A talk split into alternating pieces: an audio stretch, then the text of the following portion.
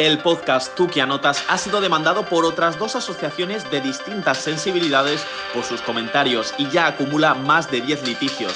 La opinión general está dividida por este show en el que la honestidad es, a la vez, su mejor y peor característica. Si no lo habéis escuchado aún, preparad vuestros sentidos para un episodio de Tú que anotas.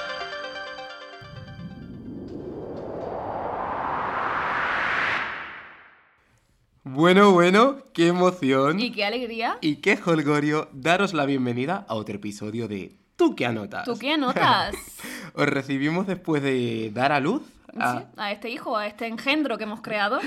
Eh, bueno, que además eh, vino al mundo eh, mientras estábamos los dos en dos países diferentes. Es correcto, fue un parto en diferido, con Sí, dos sí, horas sí, de diferencia, que, ocurrió mientras Alba estaba aquí, en Madrid, y yo estaba en Turquía.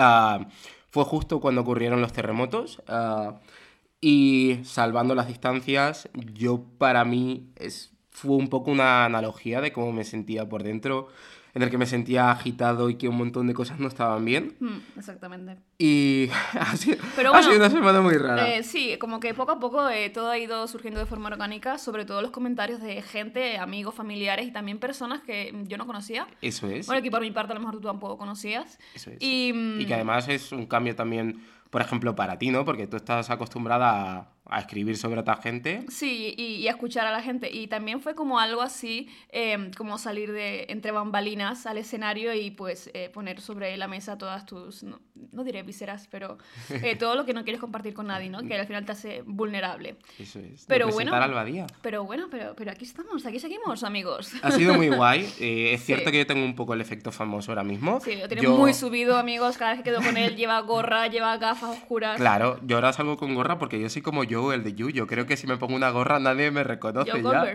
Así es, así es. No, pero en serio, las críticas han sido guays. Ha sido- Críticas muy positivas. Sí, y constructivas sobre todo, que es lo que más me Exacto. gusta. Y sobre todo diferentes entre sí. Eso es.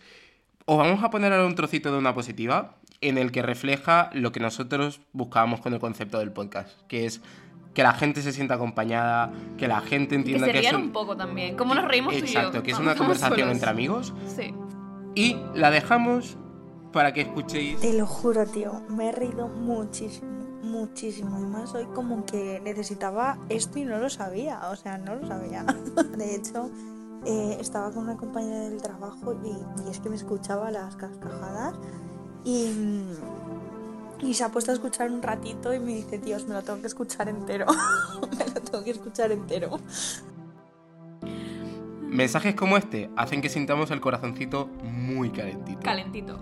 y nos sintamos muy felices porque hay un montón de ideas que están muy, muy, muy bien pensadas, pero al final están muy mal ejecutadas y o no salen o salen y son un súper fracaso.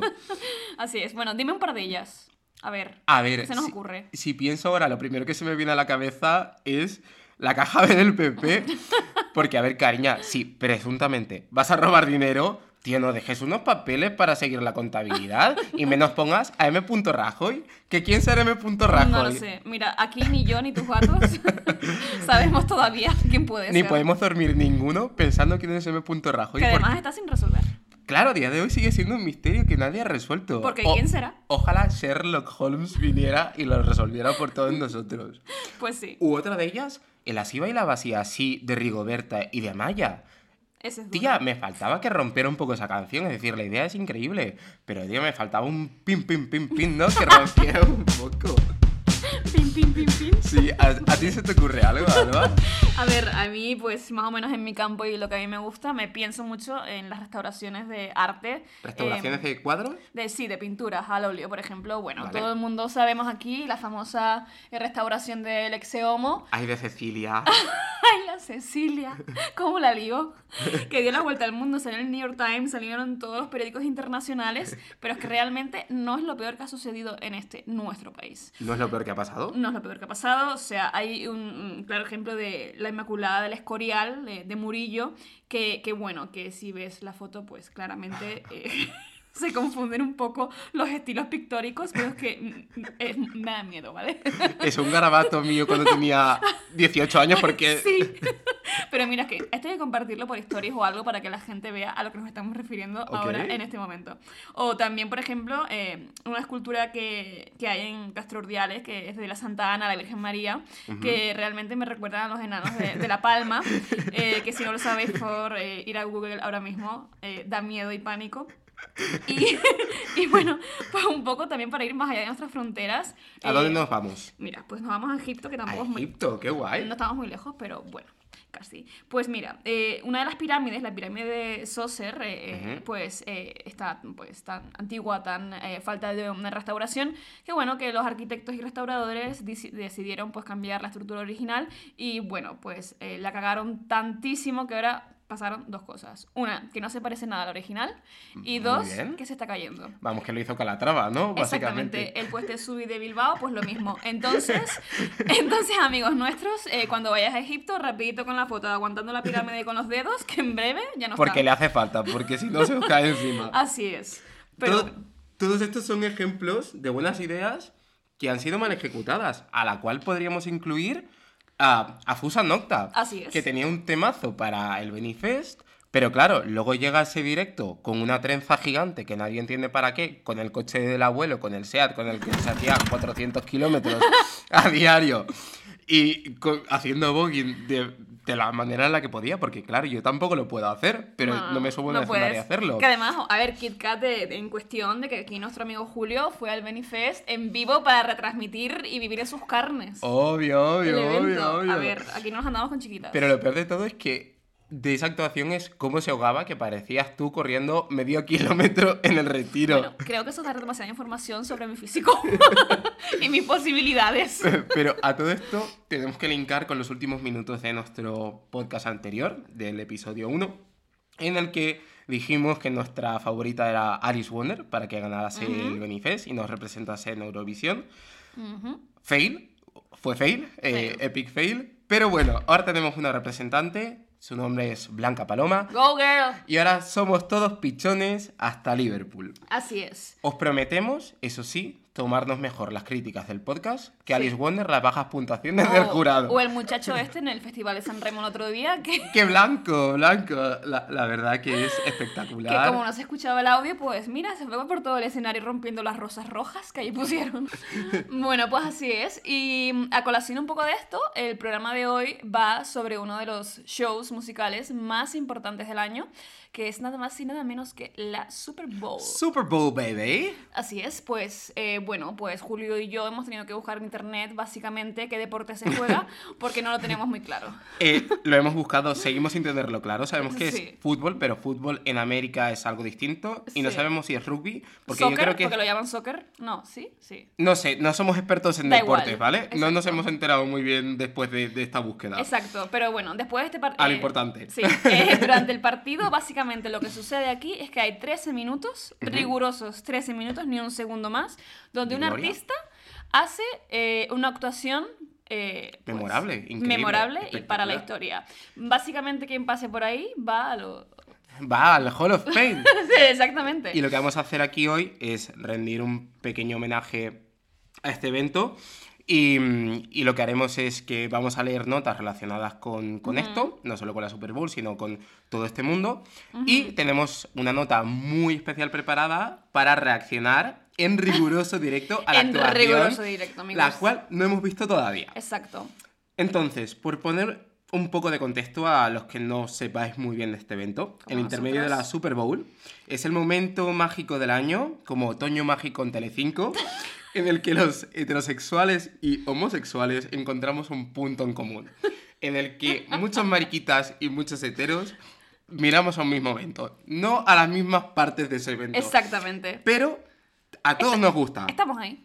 No, estamos ahí y a todos nos gusta. Ellos pueden ver ese deporte, el cual todavía no sabemos cuál es, y nosotros podemos ver a nuestras divas favoritas. Exactamente. En ese descanso de 13 minutos en el que la- las pelucas nos vuelan de un lado a otro, llegan a Singapur las pelucas y los heterosexuales, pues yo que sé, beben cerveza y hacen cosas de heterosexuales como hacer parkour, ¿no? O algo de... no sé, tío.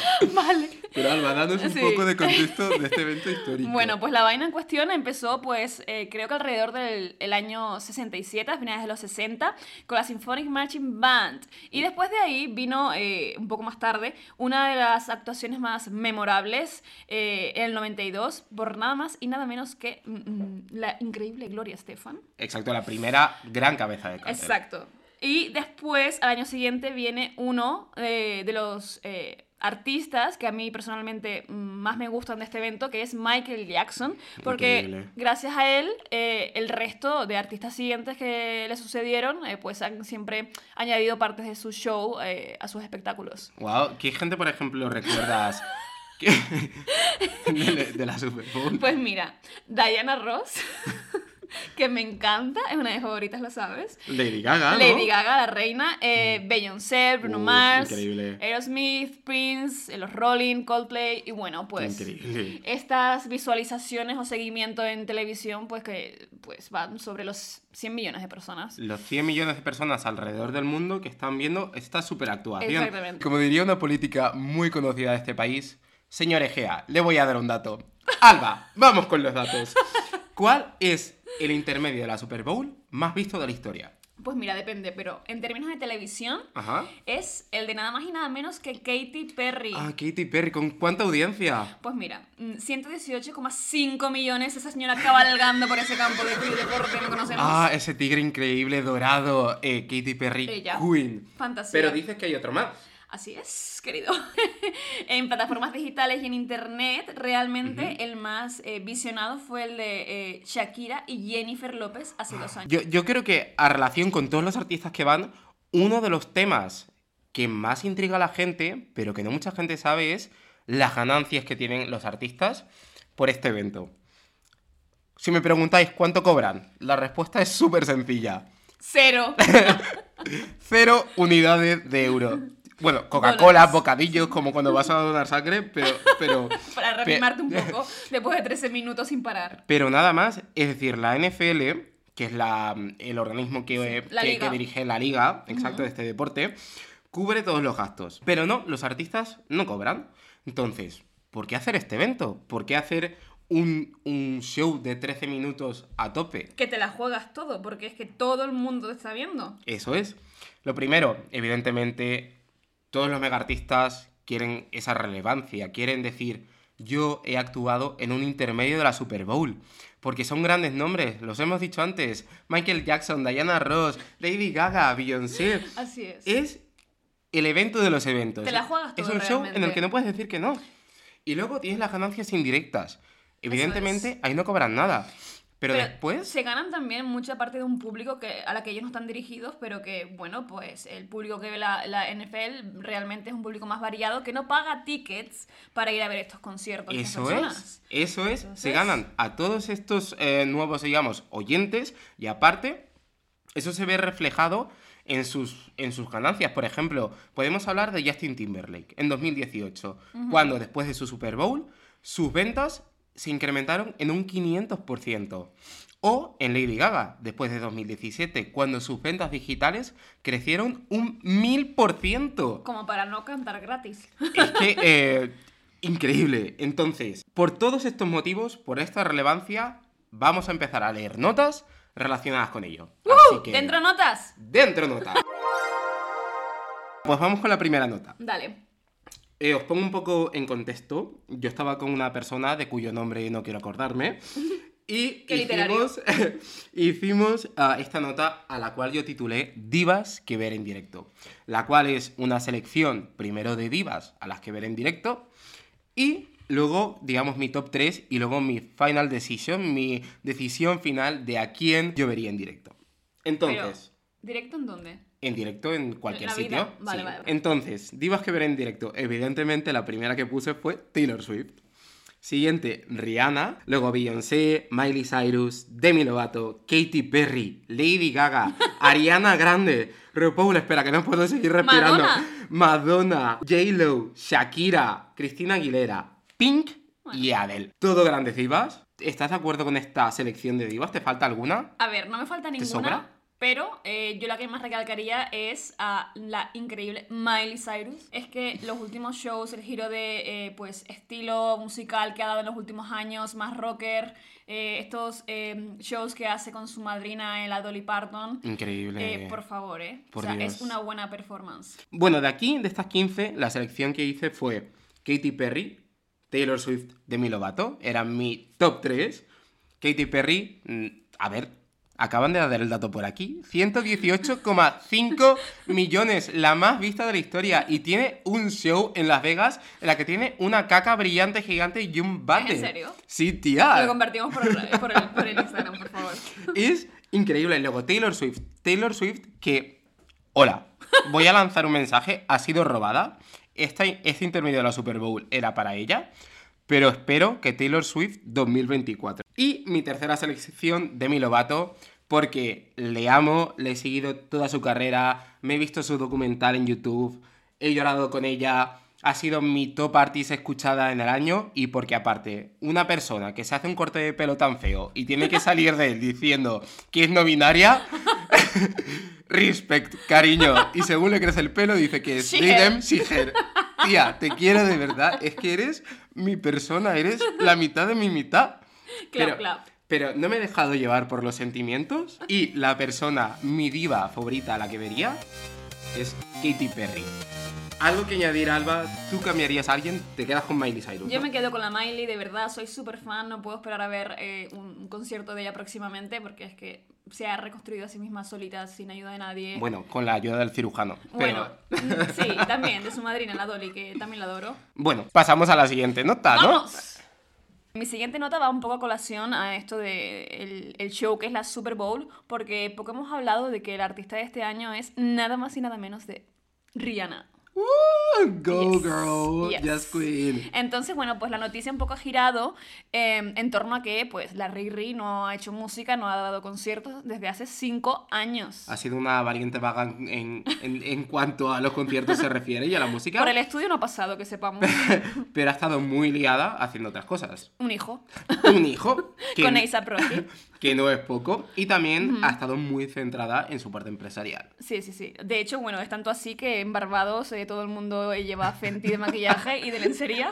No, pero lo que sí es cierto, que esto es muy fuerte, es que en 2018 eh, la nombraron eh, National Hero of Barbados. ¿Cómo no? Es O decir, sea- es...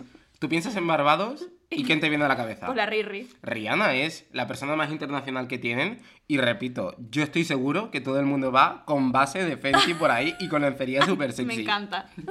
Entonces, bueno, pues eh, esto viene a colación de que estaba revisando mis notas y encontré una que creo que va un poco relacionada con lo que estamos hablando hoy y dice, em, ¿somos exigentes con nosotros mismos porque es lo que esperamos de los demás? Wow. Sí, Y esto, bueno, vi- viene un poco también en el sentido de... em, Necesitamos ser siempre excelentes porque es lo que se espera de nosotros. Necesitamos estar siempre en la rueda de la creatividad, del trabajo, de, de- de querer llegar eh, no sé a qué punto, pero No, yo creo que es un súper buen punto y que al final eh, para estos artistas es eh, la pregunta siempre, evidentemente los fans queremos siempre más, más, más. Hmm. La única que nos entrega música cada año es Taylor Swift porque parece que esa Tenías que señora decirlo. se saca los mocos y saca 400 canciones porque no sé cómo lo hace. se pone una taza de cereales y tiene un hit. Literal que sí. Acaricia a su gato, tiene un hit. Y como tiene 400 gatos, 400 tiene hits. hits. Pero Sí. es cierto que a, a este nivel tú sientes la necesidad por tus fans y por el mundo que te dicen no estás creando música, aunque hagas otras cosas, como por ejemplo Rihanna, pero evidentemente te puedes tomar un descanso de 5 años. A ver, eres Rihanna o eres Beyoncé o eres Lady Claro. Gaga, evidentemente te, te- te puedes poner en tu parte más artística o de actriz a, a-. a inventarte que creas biografías de alguien cuando haces un papel, como hizo Lady Gaga con eso de, de la de la casa de Gucci. Claro, pero esto, esto extrapolado un poco a nosotros, a los que vienen siendo eh, los eh, comunes mortales. Exacto. Em, realmente es algo que, por ejemplo, a mí personalmente, desde que empecé a trabajar como periodista hace ya como alrededor de siete años, eh, sí, porque aquí menciona que estamos en otros late 20s eh, en este podcast, em, realmente siempre eh, hubo, hubo un peso sobre mí que me, que me exigía indirectamente pues intentar ser excelente todo el tiempo. No. Entonces, también vino un poco a colación de que mi padre, mm, mi maravilloso padre, me dijo eh, antes de irme de la isla del Hierro que eh, intentase siempre que pudiese eh, ser imprescindible para todo el mundo. Uf, Entonces, ese, ese cargo sí que me ha hecho muchas veces ser eh, eh, menos creativa, estar más, pues, em, limitada en ese sentido. sí, intentando ser más relevante, aunque lo que crees Claro. no es exactamente lo que quieres, pero es una forma de conseguir relevancia en ese momento y de conseguir siempre que tu nombre, digamos... Esté en la primera línea. Exacto. Claro, pero con el paso de los años y también creo que por el hecho de que estamos, eh, repito, en otros late 20s, Deja de repetirlo.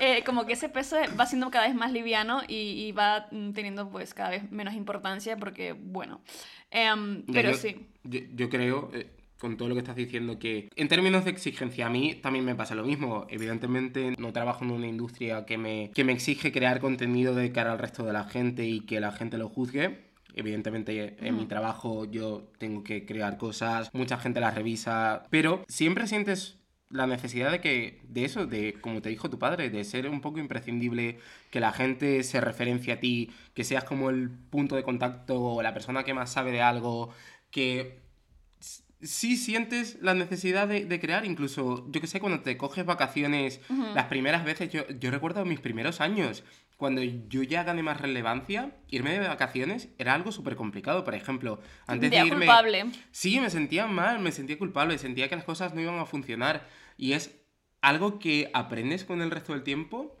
y todo viene por la necesidad de estar ahí, de, de ser estar exigente presente. contigo mismo. Y yo creo que, que eso funciona con- cuando eres una persona que se retroalimenta de la exigencia, Sí. de los, digamos, de los deadline cortos, de decirte, necesito esto para ayer, y te pongas a tope. Yo, por ejemplo, esa es mi situación. Pero si eres una persona muy vocacional, como por ejemplo pueden ser los periodistas o gente más artista, Mm. Sí, eso tiene que ser músicos. muy complicado porque al final tú creas como con cariño, con amor, con esa vocación. Entonces, Claro, tiene que, ser mucho más complicado. Yo creo que, que si eres un creativo tan importante en el sentido de pues artistas, eh, pues eh, escritores o, mm, o a lo mejor eh, pues pintores o X, realmente el grado de pasión que tienes que tener para estar en esa ola que viene siendo pues ser tan creativo y que te define a ti al final de todo, eh, pues ese, esa búsqueda de la excelencia tiene que de- dejarse un poco atrás, porque si no, siempre vas a estar comparándote con alguien, siempre vas a estar mirando las cifras y demás. Bueno, hablando de Rihanna, por ejemplo, ella tuvo muchos problemas en una parte de su carrera porque la gente comentaba que ella en directo no era muy buena. Entonces, eso es una de las cosas que yo estoy esperando a ver en este intermedio de la Super Bowl, que ha pasado en estos cinco años. Yo creo que simplemente para cerrar esta nota diría que mm, lo que mm, yo pienso es que lo más importante es, primero, que un porcentaje de tu día a día esté eh, advocado a algo que realmente te gusta y sobre todo también irte a dormir bien por las noches. Irte a dormir bien por las noches. Hace tanto que no me voy a dormir yo bien por las noches. Que de hecho hoy vamos a ver la Super Bowl y no nos vamos a dormir, pero bueno. Eso es. Que además tenemos que decir que es en riguroso directo, aquí no hay playback, amigos. Aquí no hay playback y podemos introducir ya nuestra siguiente nota, Venga. la cual va a estar relacionada con ya la Super Bowl directamente, con la actuación. Lo que vamos a hacer en, en nuestra siguiente nota es, ah, tenemos varias cosas que pensamos que pueden pasar, o de canciones que puede cantar, Exacto. o de colaboraciones que pueden ocurrir. Como si Entonces, fuéramos Esperanza Gracia. Eso es. Vamos a tener nuestro fact checker, como hacían en Salvados, y vamos a hablar de las cosas, primero, que pensamos que van a pasar. Ujú. Vamos a ver el intermedio de la, eh, el intermedio de la Super Bowl. Y después de eso, vamos a ver en cuántas hemos acertado, Ujú. qué nos ha sorprendido, Sí, y lo comentamos en sí mismo. y lo comentamos todo aquí. Eh, esta nota se llama Rihanna. Me encanta decir el nombre de las notas porque la verdad que es como el final que hago siempre en todas las notas es poner el nombre. A no ser que esté muy cabreado y sepa lo que es. o Mercadona. Mercadona. Bueno, ya Mercadona no. Mercadona no. Mercadona se acabó porque son careros. Bueno, vamos a ello. Nos van a denunciar. Pues chiqui, que bajen los precios. Si no les denuncio yo antes por no devolver el IVA que bajaron en diciembre con, con- con- con- con la reforma del gobierno. Cariñas, stop. Arroba Guardia Civil. Arroba Guardia Civil, arroba policía. Yolanda Díaz, ayúdanos. Bueno, cosas que creo que van a pasar. Venga. La primera. Rihanna se va a sacar un stand con bragas y maquillaje para vender durante 15 minutos. Yo creo que es una posibilidad que todos tenemos que tener en cuenta. Venga. Otra, creo que va a decir que está embarazada otra vez. Si no está sacando música, es porque tiene un bebé por ahí. Está creando. Yo creo que sí. Canciones. Si canta alguna, la pone de fondo mientras vende, pues, todo, todo su material de Que me la estoy imaginando en un bazar. Yo, yo creo que va a cantar Diamonds, Only Girls, Work, Umbrella, We Found Love, S&M, Don't Stop the Music. Qué mal ha envejecido ese tweet, Rihanna. Don't Stop the Music. Cinco años, guapa. Where have you been? También te lo puedo preguntar yo a ti, después de estos cinco años. Stay, quédate y danos música. Lift Me Up, Disturbia, I Love the Way You Lie y Beats Better Have My Mind. Me encanta esa. Y las collabs, yo creo que puede ser Eminem por I Love the Way You Lie. Por lo que creo que no puede pasar es porque Eminem ya estuvo el año pasado. Eh, que hizo su gesto icónico apoyando una rodilla en el suelo, como hacían Ay, jugadores sí. de la NFL, por... mm, Bueno, eso no era por lo de. Sí, por la, en contra de la brutalidad policial Ah. contra los norteamericanos negros. Ujú. Entonces, no sé, no estoy seguro que pueda ir porque dos años seguidos estando en el mismo escenario No, no, No va- lo veo. va a pasar. sea. Y mi collab soñada, que vive mis sueños y que si esto pasara me daría... Uf, yo creo que me daría una embolia aquí. eh, Ay, no, no quiero eso, ¿Qué que estoy es? sola con tu gato. que creo que es David Bisbal. Recordemos a todo, a todo el mundo que David Bisbal y Rihanna tienen una canción porque David Bisbal hubo un momento Su carrera era un boom. que, que hizo collabs con Miley Cyrus, hizo collab con Es Pixie Lott, e hizo collab con Rihanna. Por favor, Hate That I ¿eh? Love You.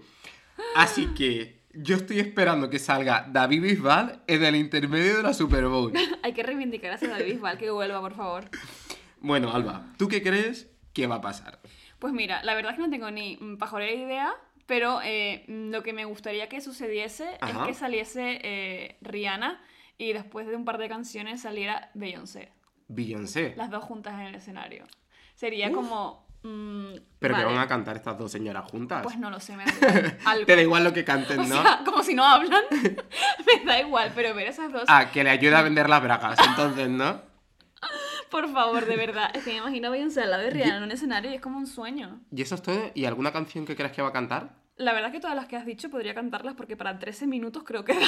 Tía, pero tiene que hacer un medley de la hostia, entonces, Sí, ¿no? sí, sí. No, pero tú sabes que en la Super Bowl como que van, funcionan, van fusionando las canciones y no terminan de cantarlas del todo. Uf. Pero sí, lo de Eminem no lo veo demasiado, veo más lo de David Bisbal. te lo prometo, así te lo digo. Mira, si sale David Bisbal de verdad, Claro. yo creo que no podría controlar Exacto. ese, ese, ese gen mío de OT. Por favor. Bueno, procedemos a ver el intermedio Oh, qué de la Super Bowl. Estoy 2023. nervioso. Vamos a ello. Vamos a dejaros aquí con música de sala de espera del dentista. Volvemos en breve.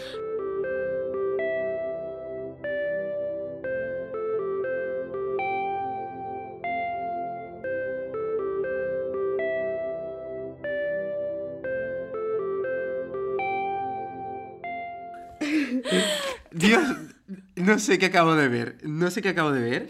Am, Estamos recomponiéndonos todavía como podemos. Wow, tengo, tengo tantas cosas que decir y no sé por no, no sé qué decir y no sé por dónde empezar. Dios Bueno. mío. Ha- habla tú, yo no, No puedo. puedo. No, Ah, vale, dos cosas. Eh, primero que nada, la mirada de Rihanna. Los planos. Esa, ese primer plano con esa Yo estaba mirada. dentro de Avatar. Eh, Dios mío, es que he entrado como en un mundo distinto y desde el primer segundo me tenía mirada, por favor. rollo. Ok, Esa- te tengo que mirar. O sea, es como que te miro, te cojo por el cuello y no te suelto hasta que a mí me dé la gana. Literalmente. Y así me ha tenido toda la actuación hasta el plano final. bestial desde abajo, viéndose la plataforma con los fuegos artificiales. Ella sin moverse, pero con esa elegancia Ella de sin moverse. effortless. O sea, Pero es lo que has dicho tú, es la Super Bowl del menos es más. es totalmente, es todos los bailarines, que eran una pila de bailarines, eh, de blanco impoluto y ella de rojo como diciendo, a ver, esto es un lienzo y yo soy la fucking obra de arte. Literal que sí es. Ha sido. Sobrenatural. Eres el emoji ese de Sí, que, le explota me la está cabeza. explotando la cabeza ahora mismo. Sí, sí. Porque ha, ha- sido increíble y ha sido, para mí, Ha sido en, todo en una en una palabra, ha sido presencia. Ya. Es presencia escénica cuando tú ves a alguien súper cómodo en su elemento, No. que literalmente se podría poner a hacerse unos cereales. Que es lo que parecía que estaba haciendo porque estaba súper segura, súper A confidente. ella, o sea, es que ¿cómo puede ser una persona tan segura de sí misma y del ecosistema que le rodea? Pero es como ella dijo en alguna entrevista es, si no estoy segura, lo finjo. Y Exacto. tía, si lo has fingido, lo has Exacto. fingido increíble. Y necesito ir al fact checker porque eh, eh, necesito centrarme y dejar de divagar porque es increíble lo que ha hecho esta señora. A ver, no se ha sacado el stand con las bragas y el maquillaje durante 15 minutos, Pero ha hecho un amago, ¿eh? pero ha tenido los ovarios de coger y sacar Un una base. tocador, sí, y, una y- base y de- maquillarse directo, en directo. Y sonreír en plan, vale, no me pagas, pero aquí saco mi marca. Y mañana mismo esa base de Fenty va a estar agotada. Mañana mismo Julio y yo vamos a Ah. Me buscar... voy a pedir una base de Fenty. Es que vamos a ver. Además, yo creo que tenemos el mismo tono de piel o parecido. Y cogemos un avión y nos vamos a Barbados. Dios mío. que se nos pegue algo de esa señora, por favor. Yo creo que esto me lo puedo dar por buena. No, es que, a ver, lo que yo dije antes de lo de la experiencia y todo esto, olvidadlo. O sea, hay que ser excelente todo el tiempo.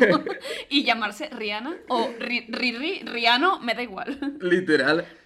Hemos acertado con el stand de Bragas. Yo esto me lo doy por buena. Va a decir que está embarazada. No es que esté embarazada, está embarazadísima. Exactamente. Está embarazada de cuatrillizos. O sea, que su tener- hijo va a nacer, va a tener mm, cero días y ya estuvo en la Super Ya estuvo en la Bowl, Super amigos. Bowl. Va a tener los octillizos de Apu más Petila. De verdad, con, con esa barriga, tía, los Simpsons. No sé. Luego, collabs. Eh, Yo no yo no recuerdo No estaba Bisbal. una pero- Super Bowl. No estaba Bisbal, estoy triste por eso. Pero bueno, Arroba lo, lo quita el resto. Pero no recuerdo una Super Bowl de, de los 2020 o de 2010, al igual me pierdo algo, Mm. en la que no saliera alguien con el artista principal. Mira, yo. Y me parece Vamos a increíble. revisarlo, pero creo que el único artista que no hizo una collab fue Michael Jackson en su momento. Esto vamos a verlo y lo compartiremos. Pero Exacto. es muy raro que eh, pues nos- nuestros artistas o artistas, eh, hombres en contemporáneos, eh, no. O sea, hayan salido solos. Y es cierto que al igual es un guiño a la maternidad, a la mujer, porque, por ejemplo, yo collabs solo se me ocurrían la- las collabs con, con Eminem o Bisbal, y al igual ha querido, Es que sigue con Bisbal y yo pensando en Beyoncé. ha querido hacerlo sola, tía, pero que Beyoncé no tiene ninguna canción con él. Ya, porque se lo pero, inventa. pero, pero no, Sí, sí. no sé, no esperaba que no hubiera ninguna Ella sola, 13 minutos. eh, las canciones, bueno, no han salido muchas. Todas, exacto, pero exacto. Diamonds, Umbrella, Work, We Found Love, Only Girls, Sí. Where Have You Been, Bitch Cuando esa señora canta Diamonds, se sube a lo más alto de ese estadio, se toca la tripa, mira la cámara y yo digo, vale, puedo morir en paz. Es que es... Y es todo eh, lo que tengo o sea, que decir. Es el mundo de Rihanna y nosotros solo estamos viviendo en él, amigos. De verdad. O sea, hay- eh, también hay que apuntar eh, al- algunas cosas de alrededor de la Super Bowl que han sido bastante graciosas. Em, sobre todo el hecho de que Adele estuviese pidiendo la hora para que, para que fuese el halftime y ver a Rihanna con un, un Adele nos traje. representa a todos. Sí, sí, sí. Y sobre todo su manager, que pobrecita, Dios la tenga en la gloria. Recordemos todos los tweets de Adele borracha. Es que- Increíble que le tuvieron She que retirar el Twitter She was the Exacto. moment. De hecho, como me recuerda un poco ahora mismo a Harry Styles el otro día en los Brit Awards, que no sé cuántos premios ganó, pero uno de ellos subieron al escenario y él estaba tan sumamente borracho hablando con Stanley Tucci que se olvidó que había ganado un premio.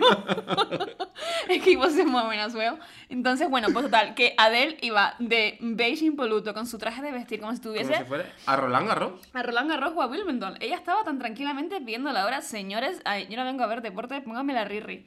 Yo no Eh, vengo a ver deporte. Este es el statement que hemos venido a lanzar. Desde Esto el es- comienzo de este programa. Esto es lo importante de este podcast. No, estamos aquí por el deporte. Exacto. Y me encantó el hecho de que todas las amigas de Rihanna supporting her, como la cara de Lavín, que tenía una camiseta de eh, Savage eh, por Fenty que decía, y digo amigos, el concierto de Rihanna es interrumpido por un partido de fútbol. Raro, pero whatever.